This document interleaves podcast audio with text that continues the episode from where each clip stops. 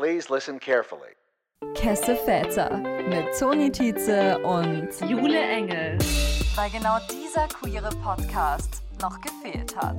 Hallo und willkommen zurück zu einer neuen Folge Kesse Väter. Wir haben mal wieder einen Gasti bei uns. Mo, magst du dich einmal vorstellen mit deinen Pronomen und wo du dich in der LGBTQIA Plus Community einordnest? Hallo, ich bin Mo Blau. Meine Pronomen im Deutschen sind ein bisschen schwierig, weil es keine richtigen äh, geläufigen geschlechtsneutralen gibt. Aber im Englischen they, them, also im Deutschen am besten einfach mein Name Mo. Ich bin vor allem aktivistisch tätig in der queeren Jugendarbeit und da vor allem bei Coming Out und, und Transpersonen. Also ich bin selbst nicht binär. Apropos Coming Out, wir fragen ja immer unsere GästInnen, ob sie uns eine Geschichte aus ihrer Kindheit, Jugend erzählen können, bei der sie eigentlich damals schon gewisst, gewisst, gewusst haben können, dass sie irgendwie queer sind. Hast du uns deine Geschichte mitgebracht? Ja, also mir fällt was ein aus meinem Kindergarten tatsächlich. Und zwar, mh, hm, queer heißt ja sowas wie weird eigentlich, also eigentlich sowas wie komisch und ist mittlerweile ja aber auch gar nicht mehr so negativ behaftet. Und als ich in meinem Kindergarten war, merke ich gerade wie auch heute noch, dass wenn ich bestimmte Kleidungsstücke anziehe, andere Leute mir gesagt haben, dass das irgendwie komisch ist. Und ich habe aber nie verstanden, warum und habe die dann einfach angezogen und irgendwann im Nachhinein musste ich erst lernen, okay, da sind bestimmte Dinge mit bestimmten Geschlechtern verbunden und wenn man so und so aussieht, dann darf man nur das und das tragen. Und so ging es mir auch ein bisschen mit den Kindern im Kindergarten. Natürlich hat man da irgendwie noch kein wirkliches sexuelles Interesse, aber man dachte sich irgendwie dann vielleicht so, ja, also es finden doch alle irgendwie Mädchen und Jungs und irgendwie alle toll. Und dann irgendwann so zehn Jahre, zwölf Jahre später kommt man drauf, scheinbar ist das gar nicht so. Und da, da habe ich gelernt, dass ich scheinbar queer bin, was mir so die anderen zumindest gesagt haben. Ja, spannend. Vielleicht zu diesem Kleidungsthema gab es da eine Phase in deinem Leben, in dem du versucht hast, dich anzupassen und hast es dann irgendwann wiederentdeckt, dass du da nicht in bestimmte Rollenbilder reinfallen musst? Oder war das einfach durchgehend für dich so, dass du das abgelehnt hast? Also tatsächlich habe ich das gar nicht so bewusst erst abgelehnt, sondern habe einfach immer angezogen, was mir halt gefällt. Und dann irgendwann mit der Zeit lernt man halt, was so die Erwartungen sind, auch vielleicht irgendwie von der Familie oder von dem Umfeld. Und dann habe ich mich vielleicht ein bisschen mehr dann angepasst. Und wenn man dann in die Pubertät kommt, denkt man sich wieder, man rebelliert, ich mache, was ich will. Ob das jetzt irgendwie kurz ist oder bunt oder sonst was, ist mir eigentlich egal. Und da hatte ich dann relativ viele Probleme, wenn es um so Familienfeste ging oder auch teilweise in der Schule ein bisschen angeeckt und habe dann auch tatsächlich später durchs Dating nochmal versucht, mich irgendwie dem anzupassen, was ich geglaubt habe, was vielleicht so die allgemeinen Schönheitsideale sind. Und als ich dann aus der Pubertät ganz raus war und dann halt auch in einer Beziehung, war ich so, okay, eigentlich ist es, ich bin nicht wirklich glücklich damit und ich merke, dass es mir nichts bringt, dass ich versuche, mich da anzupassen. Jetzt habe ich es zumindest mal ausprobiert. Er hatte mal den berühmten Buzzcut und jetzt versuche ich irgendwie mich einfach dem zu widmen, was mir selbst irgendwie, was sich gut anfühlt. Mhm. Hat, hast du da gemerkt, wie das deinen Selbstwert oder so beeinflusst hat? Also in der Phase, in der du dich mir angepasst hast, hast du da gemerkt, dass, dass es für dich schwieriger war? Ich habe festgestellt, dass ich mehr Komplimente bekomme und auch viel mehr Leute mir irgendwie mich irgendwie ansprechen in Locations oder auf Dating-Apps anschreiben. Und das Ding war halt aber, dass ich dann irgendwie ein, zwei Jahre lang versucht habe, mich da anzupassen, zumindest dann, als ich ein bisschen älter war, und aber festgestellt habe, dass diese Komplimente und diese kurzfristige, weiß ich nicht, Endorphinschuss, dass der nicht so lange anhält und dass der auch nicht so tief geht, weil ich das Gefühl hatte, die Leute geben mir sozusagen ein Kompliment dafür, was ich eigentlich gar nicht bin. Und selbst wenn ich dann vielleicht weniger bekomme, wenn ich mich so anziehe und so aussehe und so bin, wie ich möchte oder wie ich mich fühle, dann sind ein Kompliment ist dann so viel Mehrwert. Und deshalb habe ich dann festgestellt, okay, ich glaube, ich muss einfach nur mit mir selbst klarkommen. Und ich glaube, viele Leute brauchen da ein bisschen, bis sie feststellen, dass das aus einem herauskommen muss und nicht von außen. Schön. Und vielleicht auch im Zusammenhang mit Coming Out. Also für dich war das ja erst alles sehr selbstverständlich, äh, dass du so bist, wie du bist. Hattest du denn dann trotzdem ein klassisches Coming Out irgendwann? Mm, ich hatte so ein paar Coming-outs und ich würde sagen, vielleicht nicht unbedingt so klassisch. Also es war eher immer so, dass, keine Ahnung, mich haben halt irgendwie zum Beispiel Leute schwul genannt und dann war ich so, okay, komisch. Wahrscheinlich, weil ich irgendwie anders aussehe. Also ich meine, ich bin ja auch ein bisschen äh, spanisch erzogen, von gerade auch vom Stil her, was das Äußere angeht. Und bei meinen Cousins hat sich niemand gewundert, weil die waren halt dunkel und ich war halt so ein Weißbrot und hatte aber trotzdem eine Goldkette, gegelte Haare, Parfum und das war irgendwie für die Leute komisch. Dann habe ich das mal gegoogelt, was das bedeutet. Dann war ich irgendwie so, okay, komisch. Und dann dachte ich irgendwann so, ja, vielleicht bin ich ja schwul. Und dann hatte ich halt irgendwie mal einen Freund und habe dann eher so gesagt, so, hey, ich habe jetzt einen Freund, also gar nicht so meine Sexualität jetzt so auf den Tisch gelegt, sondern eher dieses, ich möchte euch mitteilen, wer in meinem Leben ist sozusagen. Halt auch nur den Leuten, die mir wichtig waren. Und dann irgendwann später habe ich mich dann mehr mit dem Ganzen beschäftigt und bin draufgekommen, es gibt da dieses nicht-binäre Leute und irgendwie, man kann doch alle Leute auch irgendwie romantisch toll finden und habe mich dann sozusagen nochmal geoutet als nicht-binär und pansexuell. Das heißt, letztendlich war es irgendwie so ein bisschen komisch, weil man dann immer denkt, ja, aber jetzt habe ich mich ja schon geoutet, jetzt kann ich das ja nicht nochmal irgendwie ändern. Aber wenn man dann auf einmal merkt, dass auch die Dinge in der Kindheit so viel mehr Sinn machen mit dem, was da jetzt für eine Bezeichnung auf einen draufgefallen ist, sage ich mal, dann ist es auch okay, wenn man das nochmal macht. Das heißt, ich hatte wahrscheinlich irgendwie so ungefähr drei Coming-outs. Wie alt warst du da? Hm, also ich hatte meine erste Beziehung mit 15 und dann Puh, also ich würde sagen, tatsächlich eigentlich so, dass ich nicht binär bin, hatte ich zwar schon mal so ein bisschen angekündigt und darüber geredet, als ich dann vielleicht so zwischen 22, 23 war, immer mal wieder. Aber dass ich jetzt auch wirklich meinen Namen geändert habe, auch einfordere, dass Leute meine Pronomen richtig verwenden und so, das ist jetzt erst vor zwei Jahren passiert. Also da muss ich wohl 25, 26 gewesen sein. Also es ist auch gar nicht so früh gewesen, aber mein Gott, manche Leute sind 50 und kommen dann auf irgendwas. Also man sollte sich davon gar nicht abhalten lassen. Auf jeden Fall. Ich finde das ganz spannend. Das geht ja, glaube ich, auch sehr vielen Leuten so, dass so Vorbehalte einfach bestehen, Label, mit denen man sich aber bezeichnet hat, wieder zu ändern. Wie war das für dich? War das ein großes Problem oder hattest du da eigentlich nicht so viele äh, Bedenken? Also ich hatte schon viele Bedenken. Ich meine, äh, dass ich nicht binär bin, das ist eine Sache, die ist irgendwie so aufgekommen. Ich hatte ja nie wirklich so richtig jetzt total behauptet, ich bin irgendwie ein Mann und es ist so und äh, ihr müsst mich jetzt alle so nennen, weil das war für viele Leute irgendwie so selbstverständlich. Man geht halt davon aus, dass man das Geschlecht von jemandem weiß. Aber ich muss sagen, dann halt diese, sage ich jetzt mal, angeeignete schwule Identität so ein bisschen abzulegen wieder und vor allem auch meinen Namen und meine Pronomen einzufordern, das war relativ schwierig für mich. Ähm, vor allem, weil ich auch irgendwie so das Gefühl hatte, meine Mutter hat mir diesen Namen gegeben ähm, und ich liebe sie und ich liebe eigentlich den Namen, aber es passt halt einfach nicht so zu mir. Ähm, und es, es wird irgendwie es, es fühlt sich einfach nicht richtig an. Und dann hat man auch das Gefühl, man enttäuscht Leute oder man enttäuscht auch die Leute, deren Gruppe man vorher angehört hat, damit, dass man dann nochmal sagt, hey, eigentlich passt dieses Label gar nicht für mich so. Äh, auf der anderen Seite muss man sich dann einfach klar machen, letztendlich geht es ja gar nicht darum, dass man jetzt ein Wort für sich findet, sondern es geht eigentlich darum, diese Labels helfen einfach nur damit, dass man anderen Leuten erklären kann, wie man sich fühlt oder in welcher Situation man ist, weil letztendlich, ja, mein Gott, man kann ja auch einfach von Person zu Person dann fragen in der Situation. Aber ich hatte schon das Gefühl, es, es nimmt mir ein bisschen Identität und es gibt mir aber auch ein bisschen eine neuere. Und gerade die in Bezug auf wirklich Namen ändern und Pronomen einfordern, gab es da irgendeinen Einfluss von außen, der das leichter gemacht hat? Hattest du irgendwelche Vorbilder? Hattest du einen Freundinnenkreis? Kanntest du Leute, die sich selbst so identifiziert haben? Oder standest du quasi alleine da und warst so die vorreitende Person für andere?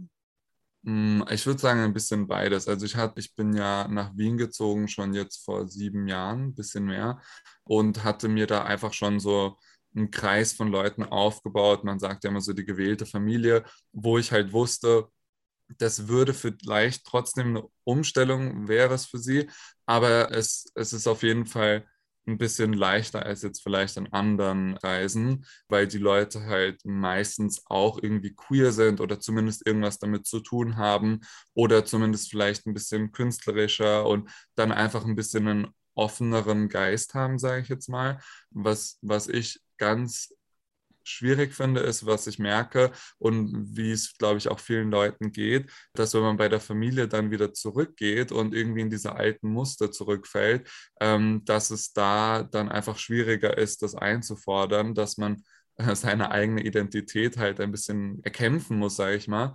Und ich habe das Gefühl, also mir fällt jetzt, ähm, mir sind Leute als Vorbilder nicht so richtig bewusst aufgefallen, aber ich merke, dass halt Leute, die einfach sie selbst sind, ich könnte da jetzt gar nicht unbedingt ein, zwei Personen direkt nennen, aber einfach Leute, die sie selbst sind in meinem Umfeld, in den Medien, dass mir das geholfen hat und dass man auch irgendwie keine Ahnung, ich sage jetzt mal in Anführungszeichen, ein komisches Hobby haben kann und trotzdem lieben eine Leute oder irgendwie eine bestimmte Identität und trotzdem lieben einen Leute und auch äh, Leute in meinem Umfeld, die mir gesagt haben, sie würden mich halt immer lieben und wenn ich mich so fühle, dann würden sie mich auch unterstützen.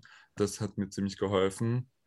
Vor allem tatsächlich auch irgendwie Leute, komischerweise, die ich gedatet habe, die dann irgendwie okay damit gewesen wären. Und auch wenn man sich daran nicht so festhalten soll, hat mir das sehr geholfen.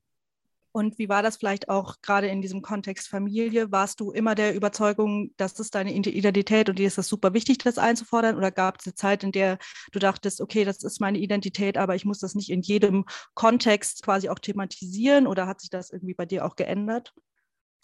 Es hat sich insofern geändert, dass ich ein bisschen selbstbewusster geworden bin und jetzt auch mittlerweile das öfter einfordere. Auf der anderen Seite ich weiß nicht, das ist so ein bisschen wie vegan sein, habe ich manchmal das Gefühl. ähm, man möchte da jetzt nicht unbedingt in jedem Kontext, bei jeder Person, egal wie wichtig sie einem ist oder nicht, möchte man da jetzt nicht quasi missionieren, ihr müsst jetzt auch alle eure Labels finden und klar, man, man versucht halt den Leuten klarzumachen, dass sie allgemein akzeptierend sein sollen, aber ich versuche von den Leuten auszugehen, die mir nahestehen, die mir auch wichtig sind. Da ist mir besonders wichtig, das einzufordern, auch relativ am Anfang direkt, aber ich habe das Gefühl, ich habe schon ein, zwei Jahre gebraucht, um das dann auch vielleicht in einem größeren Kreis einzufordern und auch dann vielleicht nicht bei, bei Leuten nicht mehr zu melden, wenn sie das halt nicht akzeptieren oder mir klar machen, dass das für sie einfach nicht passt, weil in dem Moment geht es eigentlich nicht um sie, sondern es geht darum, dass ich mich sonst schlecht fühle. Und wenn sie das nicht akzeptieren, dann behandeln sie mich halt schlecht und dann bin ich ihnen scheinbar auch nicht so viel wert. Und ich versuche das sozusagen einfach dann situationsabhängig zu machen, aber nicht allen Leuten jetzt irgendwie ins Gesicht zu drücken. Ähm, wie hast du das wahrgenommen in Bezug vielleicht auch auf mediale Darstellung? Also ich erinnere mich zum Beispiel ja in der letzten Staffel Sex Education gab es eine nicht-binäre Person, was ja auch eine Sendung ist, die viele Leute ankommen, aber also es tritt ja einfach vermehrt auch in die breitere Masse, sage ich jetzt mal. Aber wie war es zum Beispiel auch bei dir? Wann hast du zum Beispiel zum ersten Mal diesen Begriff gehört oder wie kam es dazu oder wie nimmst du das alles wahr?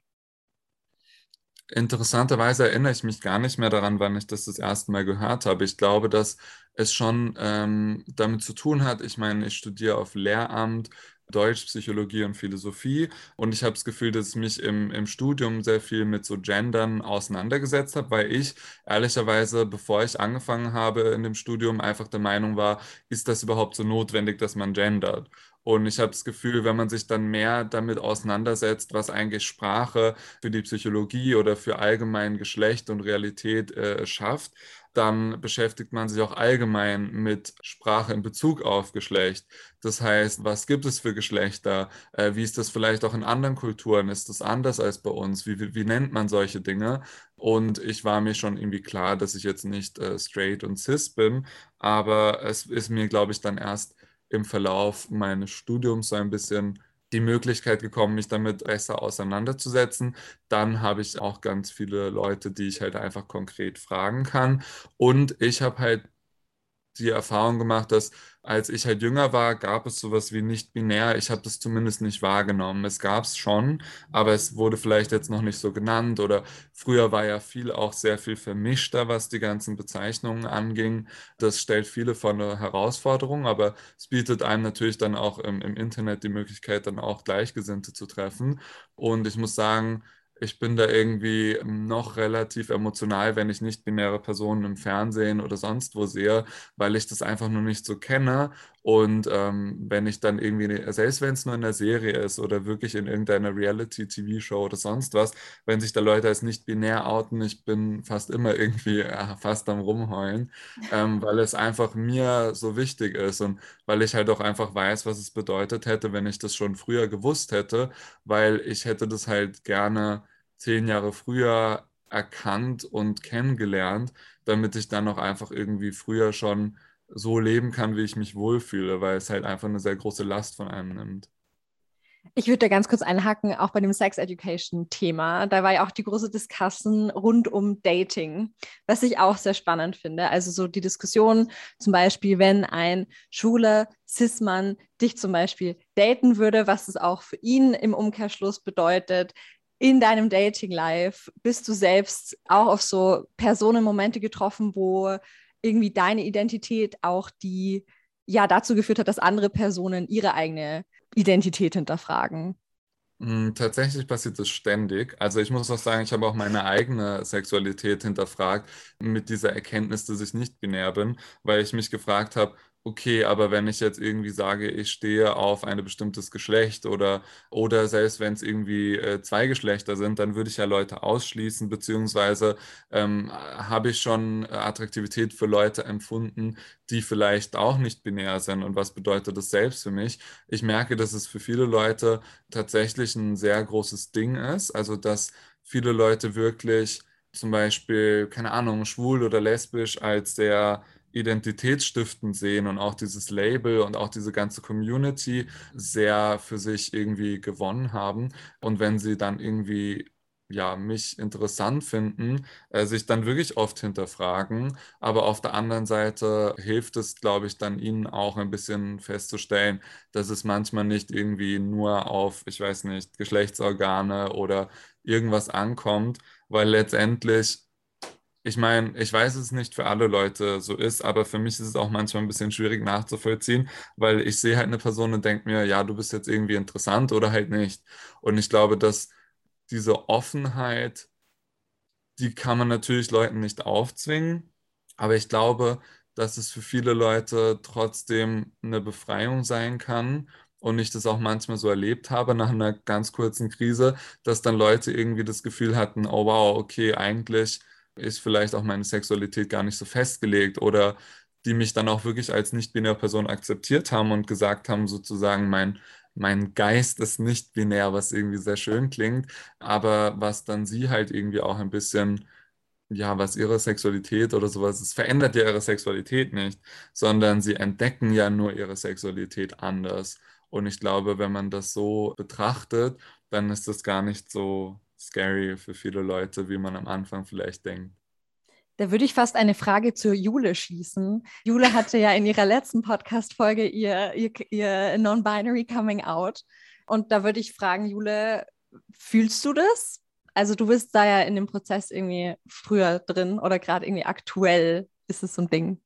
In Bezug auf Sexualität von mhm. mir oder von anderen ja, ich habe mir da natürlich irgendwie Gedanken drüber gemacht. Irgendwann ganz am Anfang, vor einem halben Jahr oder so, hat mich äh, eine Freundin, die selbst aber straight und cis ist, gefragt, ob ich denn auch Personen daten würde, die nicht binär sind, aber bei Geburt ein männliches Geschlecht zugewiesen bekommen haben. Und natürlich denkt man dann darüber nach, aber ich meine, auch dieses ganze Genitalien-Präferenz-Thema ist ja auch einfach alles ein bisschen transfeindlich und so. Und also ich habe da meine Sexualität eigentlich nicht nochmal groß hinterfragt. Für mich ist es einfach das ganze Spektrum an Menschen außer Männer. Oder so sehe ich es im Moment. Also mir passiert also ich würde das natürlich auch nochmal fragen, aber mir passiert es einfach quasi nie, dass ich einen Mann attraktiv finde. Und deswegen war das für mich selbst, also es ist natürlich immer dann so ein bisschen die Frage, ja, es ist natürlich schwierig, es ist einfach alles fluider, als man denkt, würde ich sagen. Vielleicht kann man dazu auch noch kurz sagen, dass es ja auch eigentlich, man darf sich auch selbst nicht dafür verurteilen, was man halt attraktiv findet. Teilweise geht es ja auch da manchmal auch um Rassismus, wenn es bei Dating-Apps dann oft heißt, dass bestimmte Ethnien oder so ähm, nicht gedatet werden oder dass die irgendwie äh, diskriminiert werden. Das passiert ja.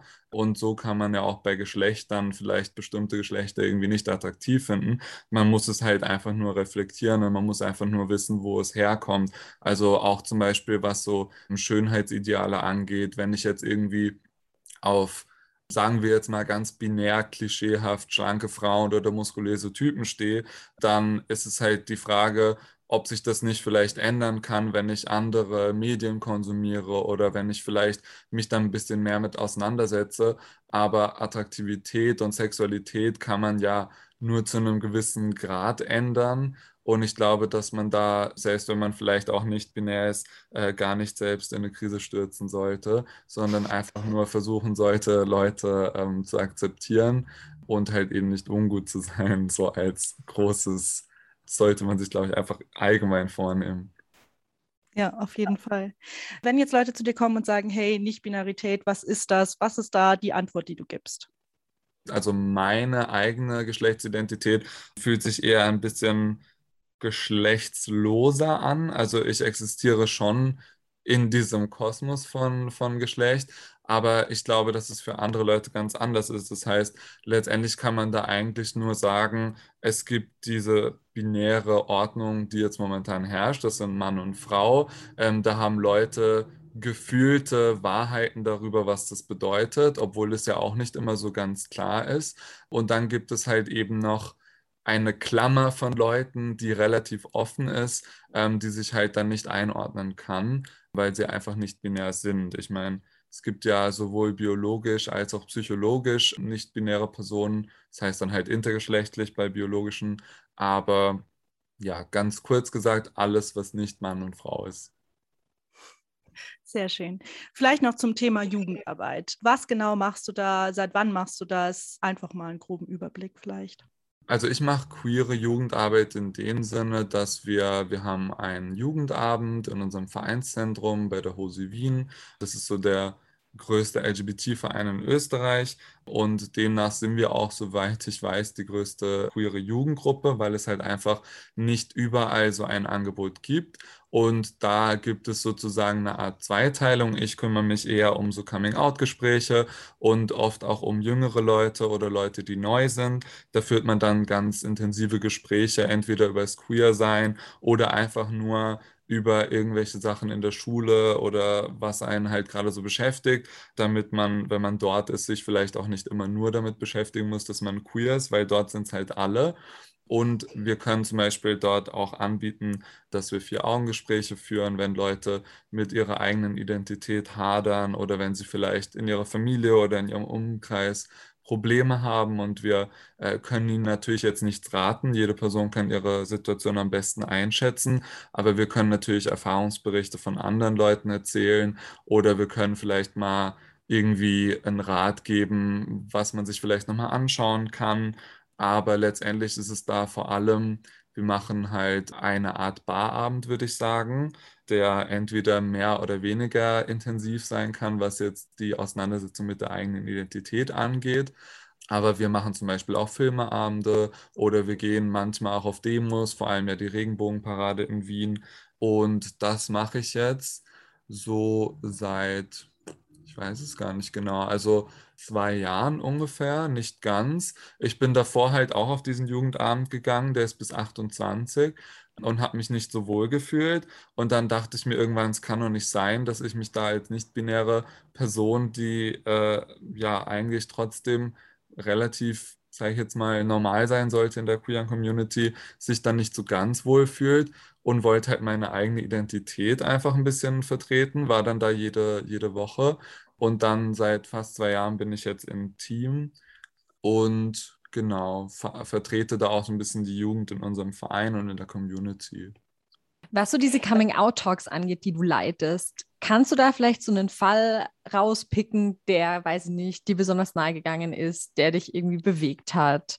Ich kann mir auch vorstellen, dass es das bestimmt auch spannend ist, wenn du so deine eigene Coming-out-Geschichte in in Anführungszeichen vergleichen kannst mit irgendwie jetzt so einer Generation nach dir und wie vielleicht da die Situationen sich schon eventuell verändert haben? Was meinst du? Nahegehen kann einem ja die Sachen in, in zweierlei Hinsicht. Wie du gerade schon gesagt hast, es gibt einfach Coming-out-Gespräche, die gehen mir nah. Vor allem auch das Ding ist, Coming-out-Gespräch darf man auch oft nicht so verstehen, dass man da jetzt entweder gegenüber sitzt und da jetzt irgendwie fast schon ein Therapiegespräch führt. Das kann manchmal schon so sein, aber wir sind natürlich auch nicht irgendwie ausgebildet, Therapien zu leiten. Aber auf der einen Seite, ja, touchen einen die, die Geschichten von Leuten, die eben ein Coming-out-Gespräch in Anführungszeichen mit mir haben, die mir einfach beiläufig erzählen, ja, also bei mir hatte da nie jemand ein Problem mit und äh, ja, also ich habe da irgendwie auch schon diese eine Gruppe, zu denen gehe ich immer, die kenne ich. Ich habe irgendwie seit ich zehn oder zwölf bin diese Online-Gruppe, mit denen ich immer schreibe. Ich fühle mich von allen geliebt und ich habe nie Probleme gehabt und ich will hier einfach nur Leute kennenlernen.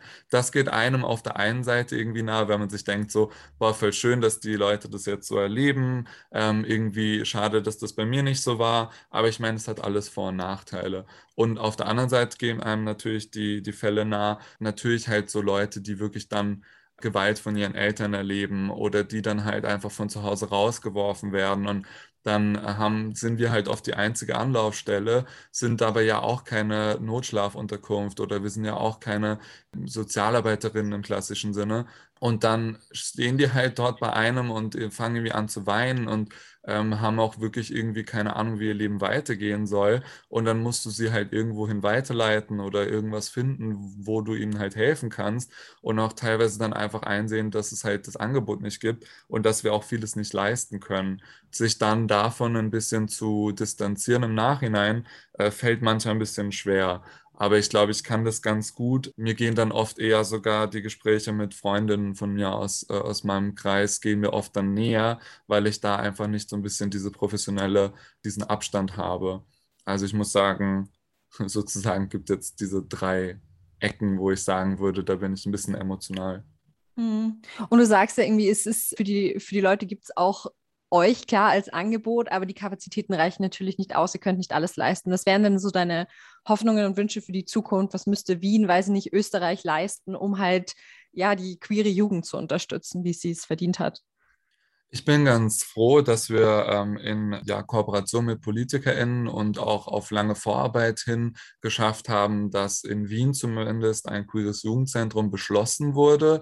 Das Problem ist halt, dass solche Prozesse, das hat man auch schon in anderen community-spezifischen Entwicklungen gesehen, dass solche Prozesse einfach immer wirklich ewig dauern. Also man könnte ja auch irgendwie sagen, das hätte man sich schon vor zehn Jahren anschauen können. Ein queeres Jugendzentrum gibt es in so vielen Großstädten. Es ist eigentlich eine Schande, dass wir sowas in Wien nicht haben oder beziehungsweise in ganz Österreich. Das heißt, ein ganzes Land, man hat eigentlich keine Anlaufstelle für queere Jugendliche, die vielleicht einfach dienstags mittags mal keine Lust haben, zu ihren Eltern zu gehen, weil sie irgendwie da äh, nicht akzeptiert werden oder die vielleicht in ihrer Schule gemobbt werden von Kindern und dann in dasselbe Jugendzentrum müssen, wie auch diese Kinder sind, die sie halt mobben. Das sind Dinge, die, die sollten auf jeden Fall kommen und ich glaube, das wird auch in nächster Zeit kommen.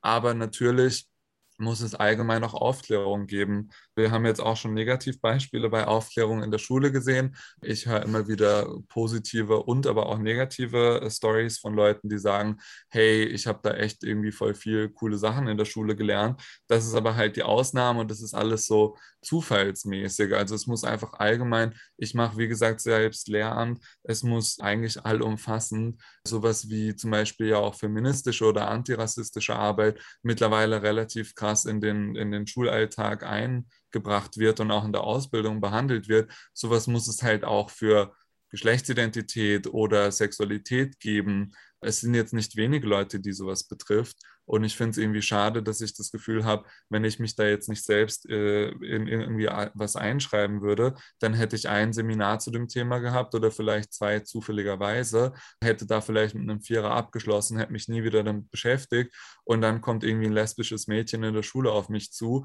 und ich kann ihr nichts raten. Also gerade auch eine Kooperation zwischen vielleicht Stellen, die solche Bildungsangebote ausbezahlt anbieten und nicht nicht äh, wir, die sowas halt irgendwie ehrenamtlich alles leisten müssen, was einfach teilweise nicht möglich ist. Also diese ganzen Säulen und diese ganzen NGOs, die es halt gibt, und es gibt sie ja in Österreich, zumindest in den größeren Städten, die müssten halt eigentlich professionalisiert werden, beziehungsweise Zusatzangebot geschaffen werden, dass wir das nicht alles neben unseren Jobs auch noch leisten müssen.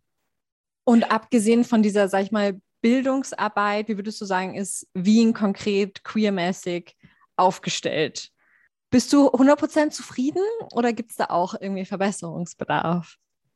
Naja, ich meine, 100% zufrieden, wann ist man das schon? Ich glaube, gerade wenn man aus dem aktivistischen Bereich kommt, dann träumt man ja immer von einer besseren Zukunft und wir haben schon wirklich viele Sachen erreicht, aber ich finde, dass in Wien, ich meine, ich wohne hier nicht umsonst. Ich fühle mich allgemein als queere Person relativ sicher. Ich fühle mich in bestimmten Kontexten auch relativ wohl. Aber ich meine, ich merke ja auch schon selbst, dass ich die Sachen dann jeweils immer einschränke. Also ich merke natürlich auch, ich bin zum Beispiel weiß. Ich bin zum Beispiel in bestimmten Hinsichten werde ich dann entweder als Cis-Mann oder als Cis-Frau gelesen, wenn ich irgendwo bin. Und das ist auch oft der Grund, warum ich mich sicher fühle, weil halt einfach Leute mich nicht, das passiert natürlich auch, aber Leute vielleicht jetzt nicht so oft auf der Straße anpöbeln. Aber wenn ich dann irgendwie zu einer Party gehe, was auch vorkommt und dann schon teilweise Angst habe, wie ich aussehe oder auch gerade wenn ich zum Beispiel in Drag gehe, ich mache auch Dragkunst, dann fühle ich mich oft nicht so sicher. Und ich finde, die Communities, die es so in Wien gibt, also es gibt so, es gibt vor allem eine größere schwule Community, dann gibt es noch eine eher offenere queere Community, das trenne ich jetzt nochmal, weil das ein bisschen andere Leute anspricht. Und dann gibt es auch noch eine, eine queer-feministische andere Gruppe und das mischt sich natürlich alles, aber ich würde es halt cool finden, wenn es da allgemein mehr Angebot gäbe, wenn es auch einfach normaler wäre, dass ich in einem, also sage ich mal, nicht normalen Club, aber dass ich einfach in irgendeinen Club gehen könnte, ohne mir darüber Gedanken machen zu müssen, ob ich jetzt zusammengeschlagen werde oder angepöbelt oder irgendwie, weiß ich nicht, der Toilette verwiesen werde. Das wäre schon cool. Und auch wenn man eigentlich denkt, man fühlt sich relativ sicher in Wien, fühlt man sich das vielleicht auch nur, weil man halt nur zu bestimmten Spaces gehen kann. Und es wäre schön, wenn diese Spaces, zu denen man gehen kann, mehr werden würden. Vielleicht ist noch eine letzte Frage zum Ende. Wir versuchen das ja immer ein bisschen positiv enden zu lassen. Das ist immer ein bisschen schwierig. Vielleicht auch, weil du gerade Drag angesprochen hast. Was sind Momente, vielleicht auch in Bezug auf Drag, ähm, wie hat das auch deine persönliche queere Identität geformt oder dein, deine Sicht darauf irgendwie verändert? Kannst du da uns da irgendwas dazu sagen? Ich muss sagen, ich habe mich relativ lange dagegen gewehrt, Drag zu machen, weil irgendwie, ich bin halt androgyn, ich habe irgendwie lange Haare, das passt irgendwie ganz gut mit meiner Identität zusammen, zumindest das, was sich Leute vorstellen. Aber ich hatte irgendwie immer das Gefühl, Leute sagen mir, ich soll halt Drag machen, weil ja, ich würde da ja so gut reinpassen und ich habe ja eh schon lange Haare und so. Und ich habe mich da irgendwie nicht so wohl gefühlt, weil ich dachte, dass das Leute dann auch ver verwechseln mit meiner Geschlechtsidentität. Das eine ist halt eine Kunstform, auch wenn man da verschiedene Sachen irgendwie repräsentieren kann. Aber zum Beispiel, ich repräsentiere theoretisch eigentlich eine Frau äh, und die bin ich halt aber auch nicht. Und ich hatte irgendwie Angst, dass es mich selbst verwirrt, dass es andere Leute verwirrt. Aber ich muss sagen, als ich es dann mal probiert habe und gemerkt habe, was es einem für ein anderes Gefühl gibt, was für ein Selbstbewusstsein, wie kreativ man sich ausleben kann, was man für politische Aussagen treffen kann, was es für einen Spaß auch einfach macht, muss ich sagen, hätte ich es gerne auch schon vielleicht früher versucht. Ich habe halt einfach meine Zeit gebraucht, aber ich finde es auch interessant, dass ich eben als nicht-binäre Person Drag mache, weil das sehr viel zu oft Aufklärung halt führt. Also viele Leute sind dann halt wirklich verwirrt und dann kann ich es ihnen halt erklären oder sie sehen, dass halt irgendwie diese Geschlechtergrenzen vielleicht ein bisschen offener sind und schaffen es dann manchmal sogar mehr, mich zu akzeptieren. Und manchmal ist es auch einfach nur lustig, irgendwie weil man sich dann halt sicherer fühlt, mit so dem Freundinnenkreis zur Party zu gehen, ähm, super viel Spaß zu haben, sich zu beschweren, dass hohe Schuhe anstrengend sind und aber eigentlich dann tatsächlich einen unvergesslichen Abend geschaffen zu haben. Und dass sowas halt in Österreich und in Wien möglich ist, sollten wir halt manchmal natürlich auch appreciaten. Das ist doch ein tolles Ende. Dann Mo, vielen Dank, dass du da warst. Danke für das tolle Gespräch. Und das bedanke- war's. Sorry. Dramatic Pause. Ich bedanke mich natürlich auch. Ich bedanke mich natürlich auch für die Einladung. Das war Mo. Das war Mo. Danke, Toni, für die mich total überfordernde Frage zwischendurch. Ich will dich immer aus der Reserve locken und ich meine, wenn man ein Coming Out, das müssen wir schon richtig hart irgendwie verbrennen und deswegen dachte ich mir, hau ich dir gleich auch eine Frage an den Kopf. Aber hast du smooth beantwortet. Lieb das. Findest du? Ich, ich denke nochmal drüber nach. Wenn ich noch ich die dich jetzt 1000 M's von dir rausschneide, aber das mache ich eh die ganze Zeit. Also Wow. Call out. Ähm, ja, Ja. genau. Ähm.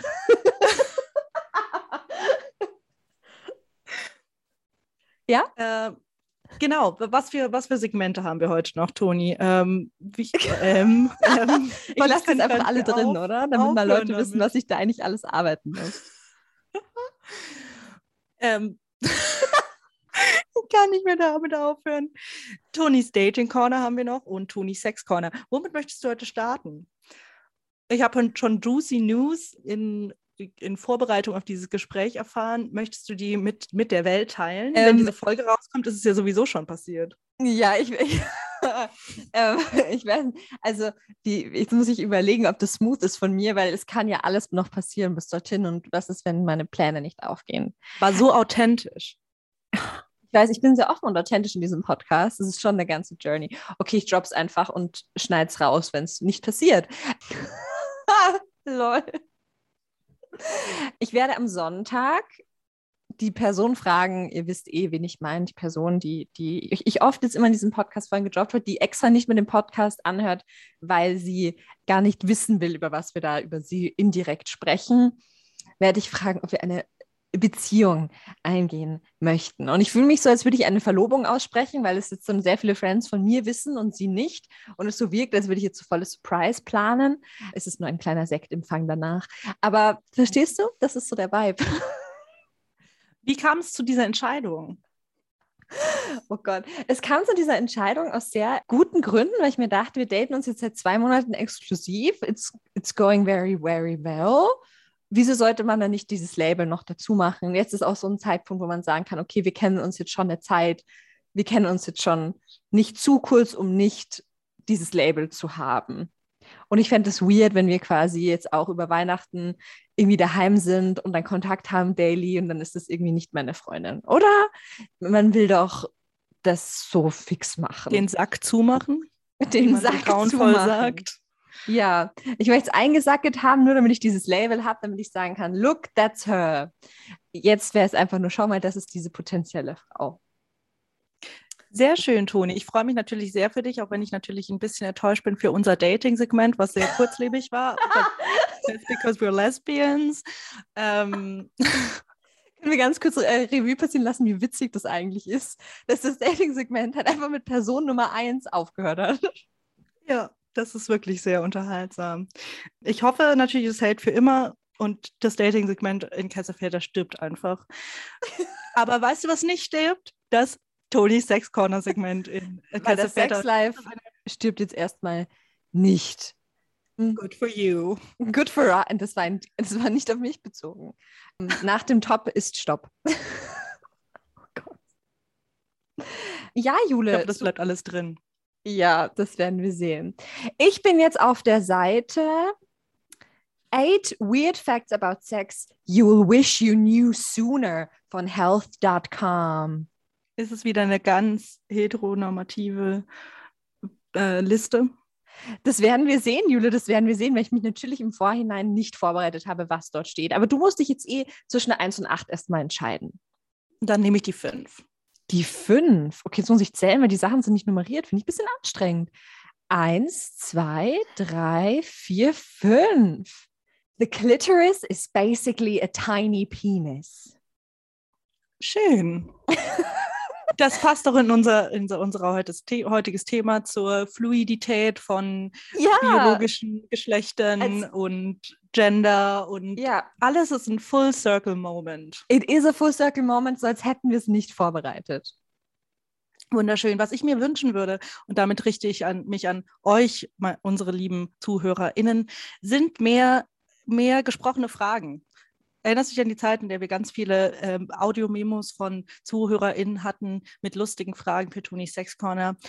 Falls einfällt zum Thema Sexualität, schickt sie gerne Toni als Privat-DM. Ich kann hier an diesem Punkt äh, kurz eine große Hörerin unseres Podcasts, aber auch eine Gästin von uns, die liebe Daniela, die mit uns geredet hat, auch über, über, ihre Bisexualität. Sie hat mir ein Meme geschickt und hat gemeint, ich soll es doch bitte in Sexcorner einbauen. Es passt auch ganz gut. Das Meme ging so: The clitoris has 8000 nerves. If you're gonna get on my nerves, get on one of those. Das hat sie mir geschickt und sehr schön. Diese Nachricht soll ich euch allen mitteilen. Ihr könnt sie bestimmt auch nach, nachlesen, nachsehen in unserer Insta-Story ähm, am Montag. Das ergibt ja gar keinen Sinn. Dann hättet ihr sie ja schon gesehen. Naja, wir überlegen uns das nochmal. Unser Social Media Team überlegt sich das nochmal, ähm, wie das äh, am besten vollbracht wird. Aber das lasst unsere Sorge sein. Wir wünschen uns euch eine schöne Woche und wie immer, bleibt Kess. bleibt Kess.